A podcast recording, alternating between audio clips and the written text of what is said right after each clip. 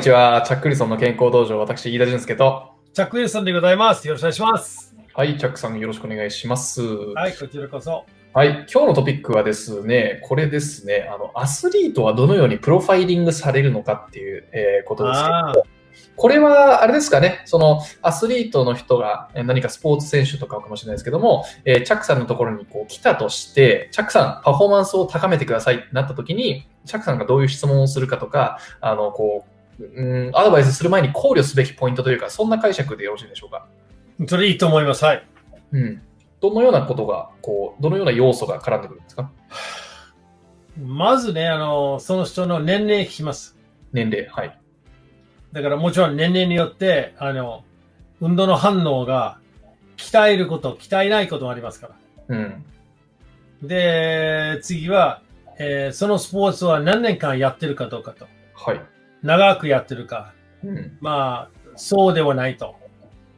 その自分のスポーツのうまさは体力だけじゃないから、あの、スキルもありますから、うん。だから、あの、かなり上手い人には、トレーニング方法は違うんですよね。あじゃあ、ここでレベル感を測るってことですかね。レベル感はまあ重要ですよね。うん。で、次は、あの、まあ、もちろん、どういうスポーツやってるかとかと。うん。で、あの、まあ、えーうちは何回も話したんだけど、総合的な体力っていうのは有、有酸素能力と、あの、筋力と、えー柔軟性うん。ただ、スポーツによってその優先順位は若干違うんですよね。うん。だから、えっ、と、この選手が、あの、走ることが多いか、うん。えーそれとも、えー走り方、うん。走り方って言うとおかしいけど、例えばマラソン選手、はい。1万メーター以上走ってるとか、うん。あれは5000メーター走ってる、あれは100メーター走ってるとか、あれは、えっ、と、フルマラソン走ってるかとか、うん。つまり走るスポーツが優先かどうかと。うん。それとも、その、その走ること自体は、そのスポーツの中に含まれてるわけ。例えば、えーサッカーが、まあ、走りまくってるんですよね。はい。あれはラグビー。ラグビーも走ってるんだけど、もう長い距離はなかなか走れない。うん。つまり何何千メーターじゃないんですよ。せいぜい100メーターですよね。はい。でそうすると、当然その走る能力違うんじゃない？持久力か瞬発力かどっちかと。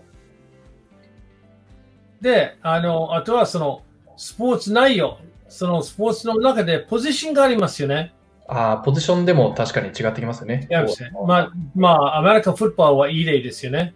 うん。ラインに立ってる人間は、まあ、相手ぶつかって守ったりして、それほど有酸素能力は必要かもしれないけど、でも、長く走りたいんですよね。うん。逆にあの、バックフィールドとか、あとエンドに走ってる人はずーっと走るから、その人の走る能力と、あと、ラインのほどのごつくなくていいから。うん。ラインの人間はまあ100、まあ102、30キロは普通ですからね。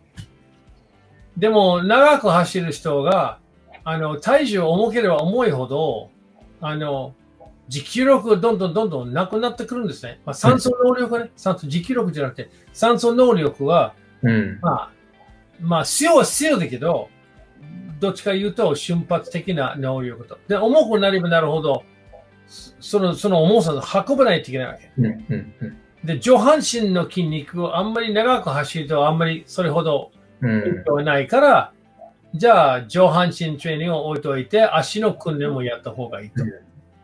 で、これを全部分かれば、うん。どのスポーツやと、あと自分でど、どこが一番弱いと、強くなりたいなと。それまず本人に聞けないといけないわけ。うん。自分はどうですかと。つまり試合は、例えば1時間。で、あの、最初の、最初の1分間と最後の1分が同じように好かれてるかどうかと。で、あとは、あの、まあ、なんていうかな、その、怪我。あれですかね、じゃあ、その、ちょっと遡ると、あれですかね、スポーツの中で特段悩んでることがあったりとか、自分の中でこう弱点っていうふうに認識してるポイントがあるかどうかっていうことでですかね。でほとんどの返事は、あの、怪我しやすくなると。ああ。つまり肉離れは良くなるとか、うん。あの、トレーニングをやっても、あの、筋肉は凝ってしまうとか、うん。で、あと筋肉は疲れやすい。うん。息が上がるんじゃなくて、筋肉は疲れやすい筋肉になってるかと。おーじゃあ、あの、怪我はと、怪我はなかったでしたら構わない。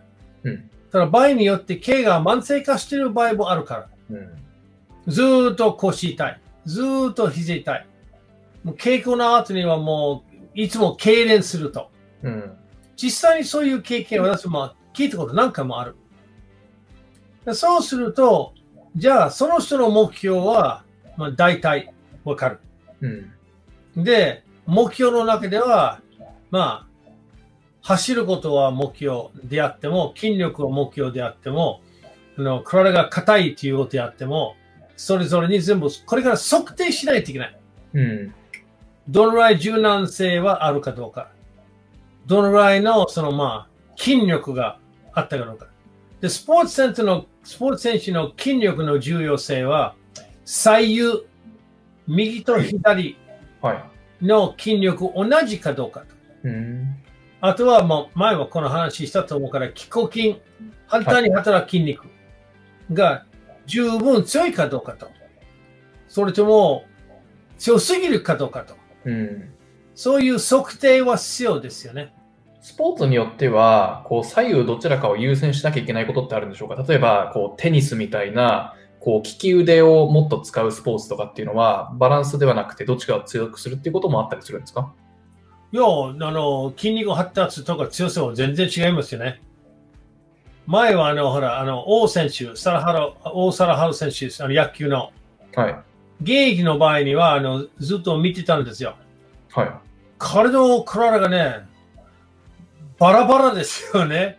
うん。右腕と左ふくらはぎはかなり発達して、うん。左腕と右のふくらはぎはうん随分違ったねと。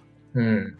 だそうすると弱い方は当然に肉離れとかうん。しやすい状態にあるから、じゃあまず第一はバランスのいい状態にしましょうというアドバイスをして、うん。うちには野球忙しくなったから来な来なくなった。まあそれはじゃあ、むしろバランスが悪くなりなる傾向があるスポーツなら余計大事っていう感じですかね。だからそれはあの前話した得意性。うん。先にね飯田さん話したそのまあ利き腕とそうじゃない方が当然効く方がよく使うから筋肉はまあ大きくなったり強くなったりするから。うん。で、その右腕しか使わないんだったらいいんだけどね。でたまには反対の腕も使うから。うん。そして、あの、同じような力も出ないと。うん。で、もう一つある。筋肉が強すぎるはい。場合もあるわけ。うん。で、えっと、そうすると、あの、僕の友達はね、あの、あの、魚釣りっていうか、あはの、フライカスティングをやってるわけ。い。うん。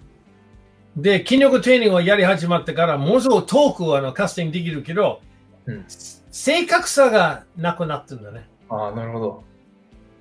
で、そうすると、筋肉強くなるから、筋肉が覚えてしまうから、どのぐらいの力出すかどうかと。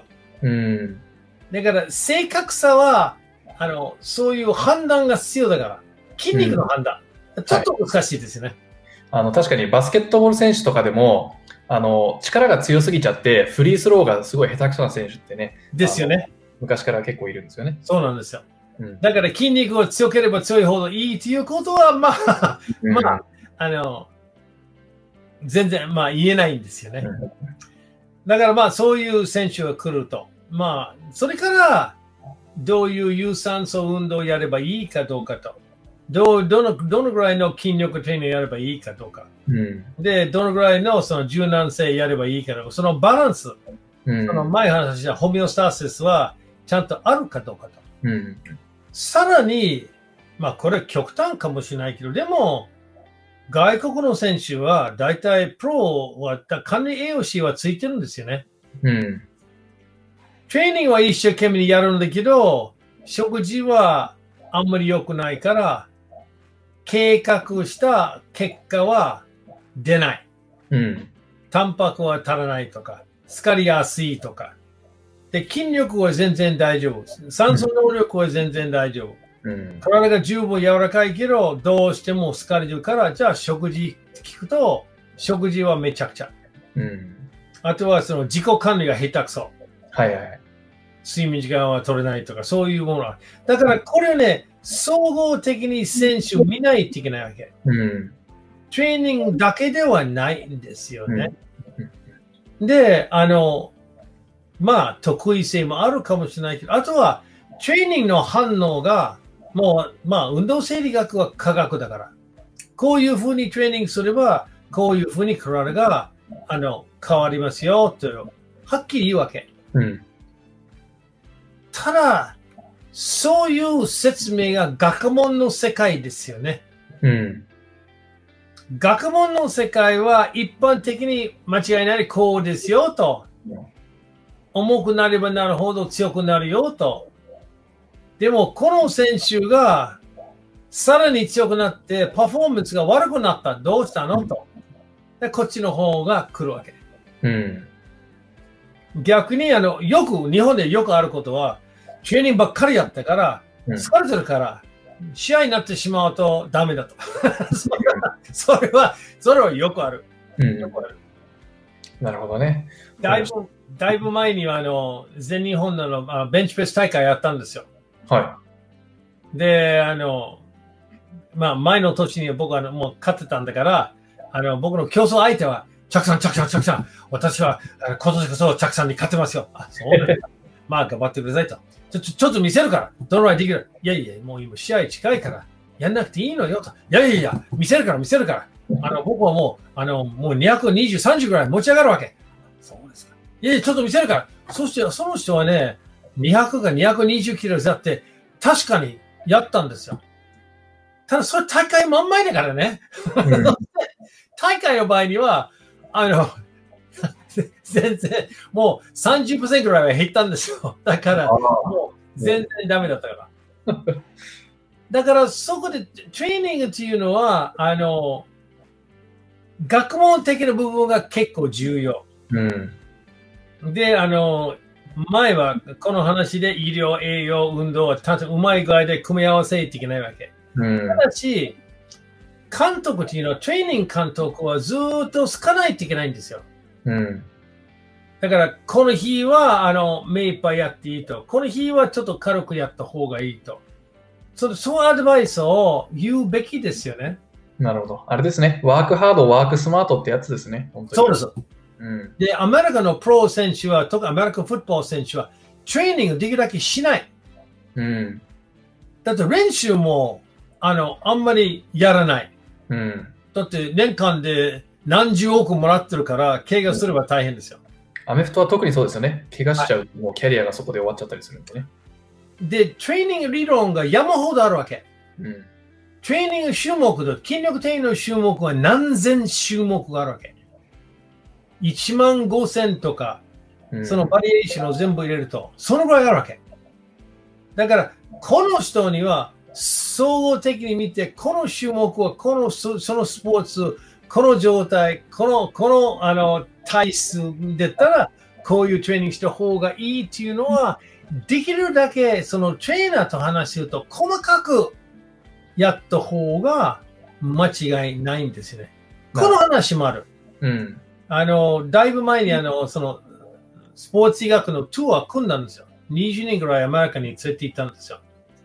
で、ある大学にはストレングスコーチもついてるから、そのストレングスコーチは、その大学の400人の選手を全部面倒見たわけ。全部トレーニングさせたんですよ。で、彼がもともと、まあ、重量上げやってたんだから、重量上げの種目、あの、入ったんですよ。うん。そして瞬発力も出るし、筋持久力も出るし、あの、誰でもそれもやったんですよ。で、うまくいった。学生には。で、うまくいったんだけど、あの大学は結構いい成績になったから、全国優勝か、準優勝かわかんないけど。そして、プロ、プロアメリカフットボールチームが彼は雇ったわけ。うん。で、そのプロ選手、同じように大学と同じようにトレーニングしてから、もう1年間で4人ぐらいは怪我して試合出られない状態。ですぐクビになった。うん。だから、この人にはこういうトレーニングの方がいいはありますけど、同じような人、同じようなトレーニングした方がいいかとったら言えないんですよ。うんうん言えない。まあ、だから、だからこそこういうね、いろんな要素を、なんでしょう、トレーナーはちゃんとプロプロファイリングしなきゃいけないっていう、そういうことですよね。そうなんですよ。うん。で、別にあの、非難のあれじゃないから、もっといいトレーニング方法、組み合わせをしないといけない。